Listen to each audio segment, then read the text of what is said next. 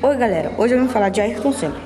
Ayrton Senna foi um piloto de Fórmula 1 da década de 80 e 90 e maior ídolo do Brasil de automobilismo. Nasceu em São Paulo no dia 21 de março de 1960 e morreu de maneira trágica em 1 de maio de 1994 após coligir com uma mureta de proteção.